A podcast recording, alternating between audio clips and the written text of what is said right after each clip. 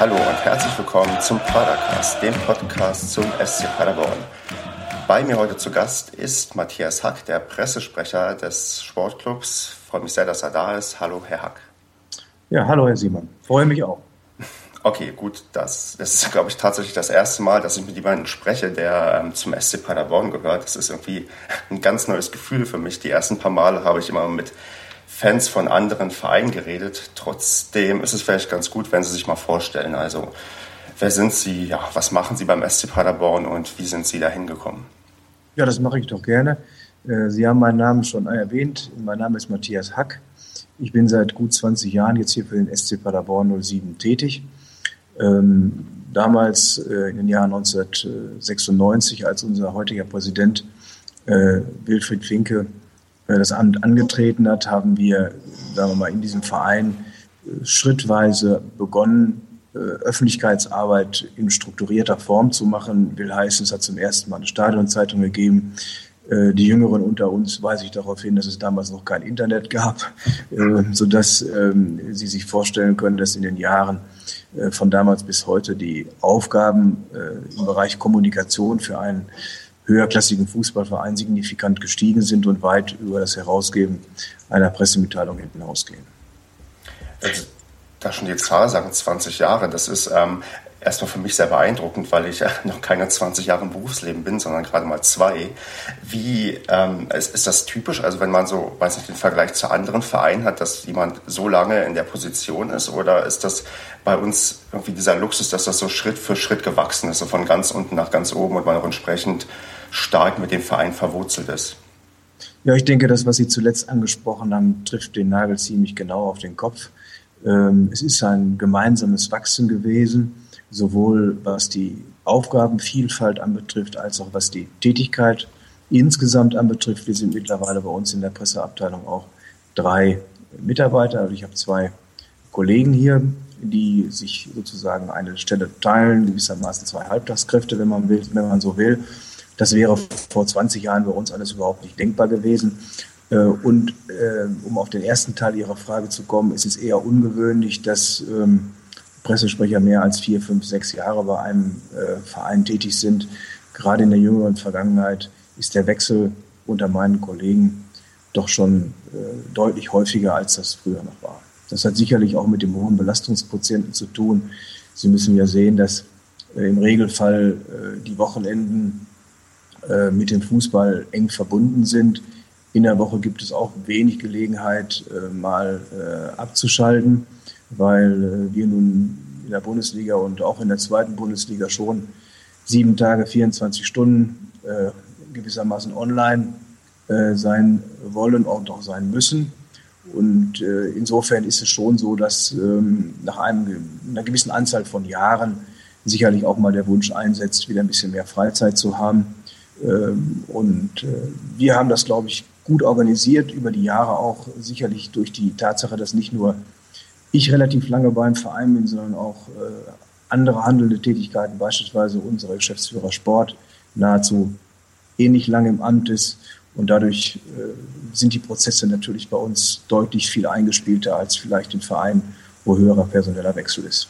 Okay.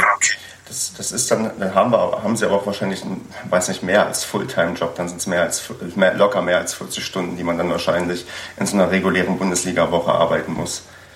Ja, also man kann, man kann einen solchen Job nicht äh, äh durchführen, wenn man auf ein Stundenkonto schaut. Selbstverständlich, selbstverständlich habe ich ein Auge darauf, dass äh, meine Kollegen ähm, im Rahmen der gültigen Arbeitsverträge hier äh, tätig sind und nicht über Gebühr belastet werden. Aber bei einem Fußballverein dieser Konstellation äh, und auf dieser Bedeutung äh, passieren täglich Dinge, die man nicht vorhersehen kann, äh, sodass äh, sie immer gewissermaßen Standby aktiv sein müssen. Mhm, okay.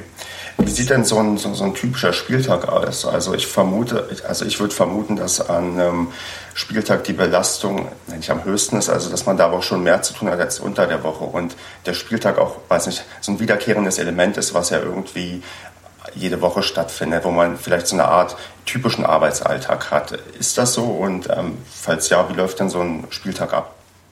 Weil das ist schon so, das haben Sie schon richtig beschrieben. Äh, es sind ja auch standardisierte Prozesse alleine deshalb, weil unsere TV- und Medienpartner ja auch standardisierte Prozesse haben. Wir haben äh, im Wesentlichen die Verantwortung, diese äh, Berichterstattung zu ermöglichen und, sagen wir mal, für unsere eigenen Medien auch mitzugestalten. Das ist ja sicherlich die große Herausforderung in dieser Tätigkeit, dass Sie zum einen die externen Medien, also Journalisten von außerhalb, betreuen äh, und deren Wünsche erfüllen äh, sollten. Ähm, darüber hinaus aber auch möglichst viel eigene Kommunikation machen auf unterschiedlichen Kanälen, sei das Pressearbeit, sei das Internet äh, und sei das auch unser zunehmend wachsender Social-Media-Bereich, sodass ähm, da schon eine enorme Aufgabenvielfalt da ist. Sie müssen ein bisschen unterscheiden zwischen unseren Heimspielen und den Auswärtsspielen. Ähm, bei den Heimspielen ist unsere Aufgaben Vielfalt noch mal etwas größer, weil wir nun gastgebender Verein sind. Wir haben die Verantwortung für die äh, turnusmäßig äh, nach dem Spiel stattfindende Pressekonferenz. Und wir werden im Regelfall auch im Vorlauf und in der Halbzeitpause bei der Berichterstattung stärker berücksichtigt als die ähm, Gästemannschaft, sodass der Heimspieltag das größte äh, Aufgabengebiet äh, auch unter der Woche darstellt. Okay. Wenn ich jetzt mir so vorstelle, das Spiel ist am, weiß nicht, Samstag um 13 Uhr, wann fängt man an, wann hört man auf zu arbeiten? Ja, wir haben hier eine gewisse äh, Aufgabenteilung, sodass ein Kollege von mir in der Geschäftsstelle hier das Thema Akkreditierung abwickelt. Das bedeutet, dass ich nicht so ganz früh am Spieltag da sein muss. Meine Kollegen werden bei einem solchen Spieltag sicherlich morgens um 8 Uhr beginnen. Mhm. Ähm, und äh, dann ähm, bin ich spätestens zwei Stunden vor dem Spiel hier, äh, um zum einen mich mit den, mit den Fernsehern entsprechend abzustimmen, die Interviewwünsche soweit zu koordinieren, aber auch schon mit den äh, Kollegen aus den Print- und Online-Redaktionen beispielsweise die Aufstellung durchzugehen äh, oder auch sonstige Dinge, die rund um das Spiel relevant sind, zu besprechen.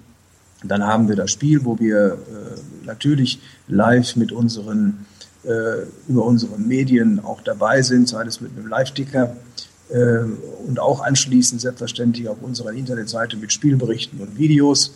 Ähm, und direkt nach dem Spiel oder nach dem Abpfiff setzt eigentlich die turbulenteste Phase ein, wo es darum geht, alle Interviewwünsche fernsehseitig, aber auch äh, von den äh, Print- und Online-Kollegen und selbstverständlich für unsere eigene Vereinsmedienwelt zu koordinieren. Dann äh, schließt sich die Pressekonferenz ein. Danach äh, werden wir unsere Aktivitäten im Bereich der äh, Internetberichterstattung äh, nochmal äh, überprüfen und äh, freischalten. Und so ist dann so ein Tag im Grunde genommen von 8 bis 18 Uhr, wenn Sie diese 13 Uhr Spielzeit ansetzen, sicherlich dicht gefüllt. Ja, das, ist, das sieht bei mir anders aus. Meine, meine Arbeitstage, wenn ich dann blogge oder so, sind etwas kürzer, aber bei mir ist es ja auch nur ein Hobby. Ähm, wie war es denn in der ersten Liga? War es da spürbar anstrengender oder hatte man da, also man hatte natürlich am Anfang wahrscheinlich dieses größere Medieninteresse, vielleicht unter der Woche, aber ist es so prinzipiell am Wochenende bei einem Spiel genauso gewesen oder hatte man da auch irgendwie noch mehr zu tun als jetzt zum Beispiel? Also ich möchte da gar keinen so großen Unterschied zwischen Bundesliga und zweiter Bundesliga machen. Ähm, die DFL hat ja auch im Rahmen ihrer Zentralvermarktung klare Standards gesetzt für die Berichterstattung äh, und daran orientieren wir uns auch sehr gerne. Ähm, natürlich ist es so, dass in der Bundesliga-Zeit wir hier mehr Journalisten hatten, aber lassen Sie mich das mal etwas äh, anders formulieren, die Mikrofone werden auch nicht länger. Das heißt, es sind äh, schlicht und einfach mehr Journalisten da und äh, die äh, Anfragen für Interviews äh, sind aber jetzt nicht so viel mehr, dass die äh, beispielsweise ein oder zwei Arbeitsstunden mehr einnehmen. Also das ist schon so, dass das relativ straff organisiert ist, weil ja nur noch alle Medien mehr oder weniger gleichzeitig berichten. Ähm, alle journalistischen Kollegen stehen ja auch unter einem enormen Handlungsdruck bei einem solchen äh, Spiel, sodass sich äh, die Zeit nach hinten, äh, nach dem Abpfiff nicht sonderlich verschiebt. Was richtig ist, was Sie schon gesagt haben, ist, dass die Anfragen unter der Woche für Interviews deutlich in der Bundesliga stärker sind. Äh, das äh, ist insbesondere dann, wenn Sie so ein Neulingverein wie wir sind. Im Moment hat der Darmstadt 98 diese Rolle, der man im Grunde genommen nichts zutraut und der dann plötzlich mit guten Leistungen und Ergebnissen zu überraschen weiß, dann äh, steigt natürlich das Interesse der Medien jeder möchte wissen, wo liegt eigentlich Paderborn auf der Landkarte und jeder möchte wissen, ob hier die Menschen noch mit dem Trecker zur Arbeit fahren. Das sind Dinge, die dann zusätzlich kommen. Ähm, aber wir haben versucht, den Fokus möglichst weitgehend auf den Fußball und unsere sportlichen Leistungen zu lenken und darüber hinaus noch äh, gezielt äh, Eigenwerbung auch für die Stadt und unsere Region zu machen. Und ich glaube, das ist uns in diesem Jahr 2014, 2015 auch dank der guten Leistung unserer Mannschaft äh, sehr gut gelungen. Ich hoffe es auch. Das Problem ist immer, man weiß nie, wie viel bei den Leuten kleben bleibt. Weil als jetzt Effenberg verpflichtet wurde, ging es auch schon wieder los, dass man wieder Bilder gesehen hat mit irgendwelchen grasenden Kühen in der Nähe des Stadions. Das ist mal, mich ärgert das, glaube ich, weiß nicht, mindestens genauso wie irgendwie wahrscheinlich, wahrscheinlich jeden Paderborner, weil es ist einfach nicht so unsere Stadt so wie so oft dargestellt wird. Das ist, ich hoffe und denke schon, dass irgendwie das Bundesliga-Jahr dazu beigetragen hat, aber man muss hoffen, dass doch einiges kleben bleibt. Ähm, wo ich gerade mal Effenberg erwähnt hatte, war Effenberg war ja jetzt so die Verpflichtung eins der jüngsten Ereignisse, wo man doch deutlich größeres mediales Aufkommen hatte vom Sportclub. Gab es, also war das schon wieder so fast auf, auf dem Niveau ähm, einer Bundesliga-Woche, was da los war, oder war es vielleicht sogar noch ein bisschen höher? Also die Vorstellung von Stefan Effenberg hat hier, glaube ich, die größte Medienresonanz in der Geschichte des Vereins hervorgerufen innerhalb der ersten 14 Tage äh, oder vielleicht auch drei Wochen ist natürlich auch das Medieninteresse in Form von ich möchte das erste Interview relativ groß gewesen. Wir haben uns von Anfang an darauf verständigt, dass wir ganz gezielt und sehr ausgewählt ähm, Interviews geben, weil Stefan Effenberg sich hier auch voll auf seine Tätigkeit als Trainer konzentrieren möchte. Und das kommt natürlich den Wünschen des Vereins auch sehr nahe. Und insofern müssen wir an der einen oder anderen Stelle auch ein bisschen um Verständnis bitten, viel deutlich stärker als äh, beispielsweise auch noch in den vergangenen Jahren, dass wir äh, die Vielzahl der Interviewwünsche, die angefragt äh, wird, nicht vollständig erfüllen können. Das ist auch durchaus nachvollziehbar und sinnvoll, glaube ich. Ähm, wechseln wir mal das Thema. Ich würde jetzt gerne über Social Media reden. Ähm, da ja, also was, was mich beim SC Paderborn lange Zeit, ich will nicht sagen gestört hat, doch eigentlich hat es mich gestört. Wir haben ewig gebraucht, bis wir einen Twitter-Account hatten. Und ich glaube, wir waren so mit einer der letzten Vereine aus den ersten zwei Ligen, der das geschafft hat. Ich, für, für die Leute, die wenig auf sozialen Netzwerken unterwegs sind, wie viel Arbeit ist denn so ein Twitter-Account? Also mir ist, glaube ich, bewusst, dass das eine Menge Arbeit sein kann und sein muss, aber kann man das irgendwie quantifizierend sagen, dass man, dass man wirklich, also warum man so lange gebraucht hat, um damit anzufangen? Also das können wir, Simon, schon gut quantifizieren, aber das sind natürlich keine Informationen, die jetzt für die Öffentlichkeit mhm. bestimmt sind. Uns ging es bei dem Thema Twitter-Accounts, Sie haben äh, auch schon mal das Thema Instagram in unserem Vorgespräch angesprochen, gar nicht darum, dass das aus zeitlichen Gründen oder ressourcenmäßigen äh, Erwägungen nicht realisierbar war, sondern es geht uns darum, dass wir Kommunikation vernünftig und stringent machen wollen. Das bedeutet, wir haben die ganz normalen Aufgaben im Bereich äh, unserer Pressearbeit. Wir haben das Thema der Online-Kommunikation über unseren Internetkanal. Letztendlich mit, müssen wir eine Stadionzeitung veröffentlichen und wir haben natürlich begrenzte personelle Ressourcen. Daraus entsteht dann der Wunsch, wenn wir schon einen Kanal bespielen, diesen auch vernünftig zu bespielen. Das heißt, nicht die Pressemitteilung, die ich gerade versendet habe und parallel auf die Internetseite stelle, auch nochmal über die sozialen Netzwerke rauszuschieben, weil damit machen wir ja keine vernünftige Kanalbefüllung, sondern uns darüber wirklich strukturiert Gedanken zu machen, welchen Kanal befüllen wir mit welchen Informationen. Und als wir ähm, uns überlegt haben, neben Facebook und dort sind wir ja nun sehr erfolgreich, was die Follower anbetrifft, ähm, äh, einen Twitter-Account zu eröffnen, war es für uns vorher ganz entscheidend zu klären, was machen wir auf Twitter, was wir auf den anderen Kanälen nicht machen. Und äh, da haben wir jetzt so eine gewisse Struktur entwickelt, wo wir sagen, das ist, ich sag mal, relevant für unsere Homepage, das ist relevant für Facebook und das ist relevant für ähm, Twitter. Wir bemühen uns um eine zielgruppengerechte Ansprache auf den einzelnen Kanälen, werden aber jetzt nicht mit Brachialgewalt immer weiter neue Kanäle eröffnen, sondern versuchen, das, was wir machen, gut zu tun. Das ist, glaube ich, eine sehr vernünftige Herangehensweise und bisher bin ich auch eigentlich zufrieden, was das angeht. Also da habe ich ähm, jetzt keinen Grund zu klagen, dass die, dass die, die, den, die den Social Media Bereich verantwortet. Ich hoffe, dass sie sich das vielleicht im Nachgang anhört und das dann, dann mitbekommt, dass ich da auch mal ein Lob ausspreche, weil es gibt. Ähm, sie sitzt neben mir, insofern okay. hat sie schon verstanden. Ach, sehr schön. Ähm, nee, weil es gibt einige Fußballvereine, die das tatsächlich besser und schlechter machen und das, was Sie halt auch gerade meinten mit diesem, wir posten irgendwo was und bei Twitter gibt es teilweise nur den Facebook-Link zu diesem Post. Das ist natürlich genau das, was man nicht haben möchte. Irgendwie diese so ein stiefmütterlich behandelter Account, das ist, das wirkt in der Regel oft nicht gut und das ja, ja, deswegen sagen wir ganz mhm. klar gesagt, wenn wir einen Account eröffnen, dann muss das dauerhaft qualifiziert befüllt werden können. Wenn wir das nicht sicherstellen, dann fangen wir damit das gar nicht an. Äh, und äh, so werden wir immer äh, die Strategie verfolgen, das, was wir machen, konsequent und mit dem entsprechenden ähm, inhaltlichen Profil zu versehen und nicht jetzt äh, uns damit äh, zu rühmen, dass wir auf irgendeinem Briefbogen von mir aus acht Social-Media-Kanäle abbilden, von denen fünf eigentlich keine wirklichen Informationen enthalten und die anderen gegebenenfalls nur ein Abklatsch dessen sind, was ohnehin kommunikativ passiert. Natürlich ist klar, äh, es wird schon so sein, dass wir beispielsweise unsere Videos ähm, der Woche, mit denen wir äh, Spieler oder auch Verantwortliche des Vereins äh, zu Wort kommen lassen, dass wir die auch über mehrere Kanäle anreizen, weil sich die Menschen auch dafür interessieren und auch Prioritäten bei ihren Kanälen haben. Äh, aber wir versuchen schon, äh, die Inhalte auch ein bisschen zu verteilen.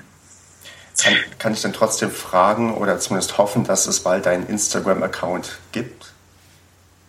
Also die Hoffnung stirbt nie, Herr Siemann. Und äh, insofern kann ich mir vorstellen, dass wir das auch machen werden. Aber wie gesagt, nochmal, wir müssen mit den begrenzten Ressourcen, die wir haben, haushalten. Und das, was wir machen, wollen wir vernünftig machen. Und ähm, wenn wir jetzt spüren, dass unsere Fans eine äh, Welle der, äh, sag ich mal, des Appells an uns senden, jetzt uns endlich auch auf Instagram dauerhaft äh, zu äh, präsentieren und wir dort auch eine entsprechende Resonanz haben, so wie wir das beispielsweise über Facebook und Twitter mittlerweile haben, dann kann ich mir das vorstellen. Aber wie gesagt, da gehen wir gerne Schritt für Schritt. Okay. Wir haben nicht mehr so viel Zeit, deswegen würde ich gerne noch auf das letzte Thema eingehen, was ich dann, ja, was dann mir irgendwie so am Herzen liegt, und zwar Blogs und Fußball. Dieser Podcast ist ja aus einem Blog irgendwie entstanden und ich kann ja erstmal so ein bisschen, also ganz kurz sagen, ich finde Blogs und Fußball, das, ja, das kann man machen, aber es ist im Vergleich zu vielen, vielen anderen Sachen, die im Fußball passieren, sehr irrelevant. Also es ist wirklich schwierig, selbst für jemand, der sehr allgemein über Fußball schreibt und auch sehr gut über Fußball schreibt, so erfolgreich zu sein, wie zum Beispiel Leute sind, die über Mode bloggen. Es gibt ja absurd viele Modeblogger, die damit auch teilweise Geld verdienen und so weiter. Was meinen Sie, warum ist das mit Fußball nicht möglich oder ist es vielleicht in irgendeiner Form doch möglich? So ganz äh, will ich nicht sagen, dass das nicht funktionieren kann. Mhm. Ich glaube, man muss das auch da wieder relativ intelligent machen und man braucht da entsprechende Kompetenz. Äh, womit meine ich auch personelles Profil. Ähm, wenn man das nur so als Nebenbei-Produkt macht, Sie haben das ja vorhin auch schon mal gesagt, äh, dann bringt uns das nichts. Fußball ist schon ein hochemotionales Geschäft, wenn Sie so wollen, auch ein hochemotionales Produkt was sich ähnlich wie vielleicht Mode oder auch äh, Kulinarik durchaus auch in einem äh, Blockinstrumentarium äh, darstellen lässt. Aber da brauchen Sie äh, eine andere Herangehensweise, als das in der klassischen Kommunikation in der 1 zu 0 Berichterstattung ist. Diese äh, personellen Ressourcen haben wir nicht, da müssen wir ehrlich sein.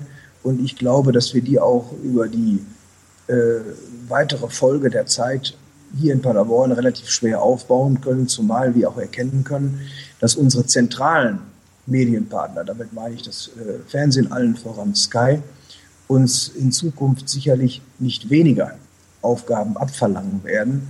Und das ist erstmal unsere allererste Pflicht, das zu erfüllen und das gut zu machen. Und alles andere kommt danach. Wir haben uns schon über das Bundesliga-Jahr eine Situation erarbeitet, dass wir neben der Erfüllung äh, der Wünsche aus äh, TV, ähm, äh, Funk und äh, Print eine eigene Kommunikation aufgebaut haben, die signifikant ist, mit über 100.000 Followern auf Facebook, mit gut 30.000 Nutzern, die wir über einen Twitter-Kanal erreichen. Das sind schon Werte, die für den SC Paderborn 07 mit Blick auch auf die Vergangenheit ausgesprochen erfreulich sind und was uns positiv stimmt, dass diese Werte sich jetzt auch nach dem Bundesliga-Abstieg verstetigen. Äh, und insofern sind wir sicher, dass wir da auch auf einem guten und auf dem richtigen Weg Instagram-seitig, Blog-seitig ähm, verstärken und äh, noch ausbauen können. Das vermag ich momentan ehrlich nicht zu sagen ähm, denn da müssten wir dann auch im Bereich des Personals äh, sicherlich zulegen. Mhm. Zum Abschluss noch eine Frage, die mich dann so persönlich interessiert. Meine, meine große Schwäche ist, ich kann Geheimnisse schlecht für mich behalten. Lernt man das als Pressesprecher mit der Zeit oder muss man dafür geboren sein? Das kann ich nicht beurteilen. Ich bin seit, äh, wie gesagt, seit, seit, seit, über 20 Jahren für den SC Paderborn tätig, ähm, für andere Unternehmen und Institutionen in der Region äh, teilweise noch länger. Natürlich ist das Thema Verschwiegenheit, äh, das Thema ähm, Zuverlässigkeit ähm, ein ganz entscheidendes. Aber das hat auch was mit dem eigenen Interesse zu tun wir wollen ja strukturiert kommunizieren. Das heißt, wir wollen unsere Informationen zu Zeitpunkten veröffentlichen, wo wir davon ausgehen, dass wir auch eine hohe Resonanz treffen. Sowohl bei den Medienpartnern, die wir haben, als auch bei unseren Fans. Und insofern ähm, müssen Sie sich das, wenn Sie nicht dafür geboren sind, mindestens mal sehr ernsthaft antrainieren, äh, Geheimnisse nicht frühzeitig oder, äh, sage ich mal, auf äh, den nicht äh, relevanten Kanälen zu verbreiten das ist eine Frage der Professionalität und die braucht man, Herr Simon, das kann ich Ihnen sagen. Das, das, das glaube ich und das, das, das ist so. Nee, ich ziele nur darauf ab, ähm, Sie erinnern sich vielleicht als ähm, irgendwie als es eine Einigung gab zu dem ähm, Fan, angedrohten Fanboykott und ich auf Twitter, äh, ich will nicht sagen Vorabinformationen getwittert habe, ich habe nur angedeutet, dass eine Einigung bevorsteht. Und ähm, ich hatte auch, plötzlich stand ich auf Faszination fankurve.de als Quelle eines Fans, der, also der angedeutet hat, dass man sich kurz davor ist, irgendwie zu einigen, was den Fanboykott angeht. Und da habe ich gemerkt, erstens, ich bin irgendwie mehr Quelle, als ich gedacht hätte, weil ich dachte nicht, dass ich so relevant bin, dass ich irgendwo quasi sofort als Quelle genannt werde. Und zweitens, ich muss echt aufpassen, was ich manchmal schreibe, weil unter Umständen habe ich ähm, Informationen, die nicht unbedingt ähm, noch nicht so ganz offiziell sind. Das, das war so meine Lektion, die ich mal gelernt habe. Ja, also ich kann das nachempfinden. Äh, für uns und insbesondere auch für meine beiden Kollegen gilt es natürlich, sowohl in ihrer Wortwahl als auch in ihrer Art und Weise, wann mache ich was äh, im Social-Media-Bereich, sehr behutsam äh, vorzugehen und das immer in schöner Abstimmung mit den anderen medialen Kanälen. Aber ähm, da können Sie beim SC Paderborn von ausgehen, dass das äh, sehr gut funktioniert. Herr Hack, ich bedanke mich und wünsche noch einen schönen Tag. Das wünsche ich Ihnen auch. Vielen Dank fürs Gespräch.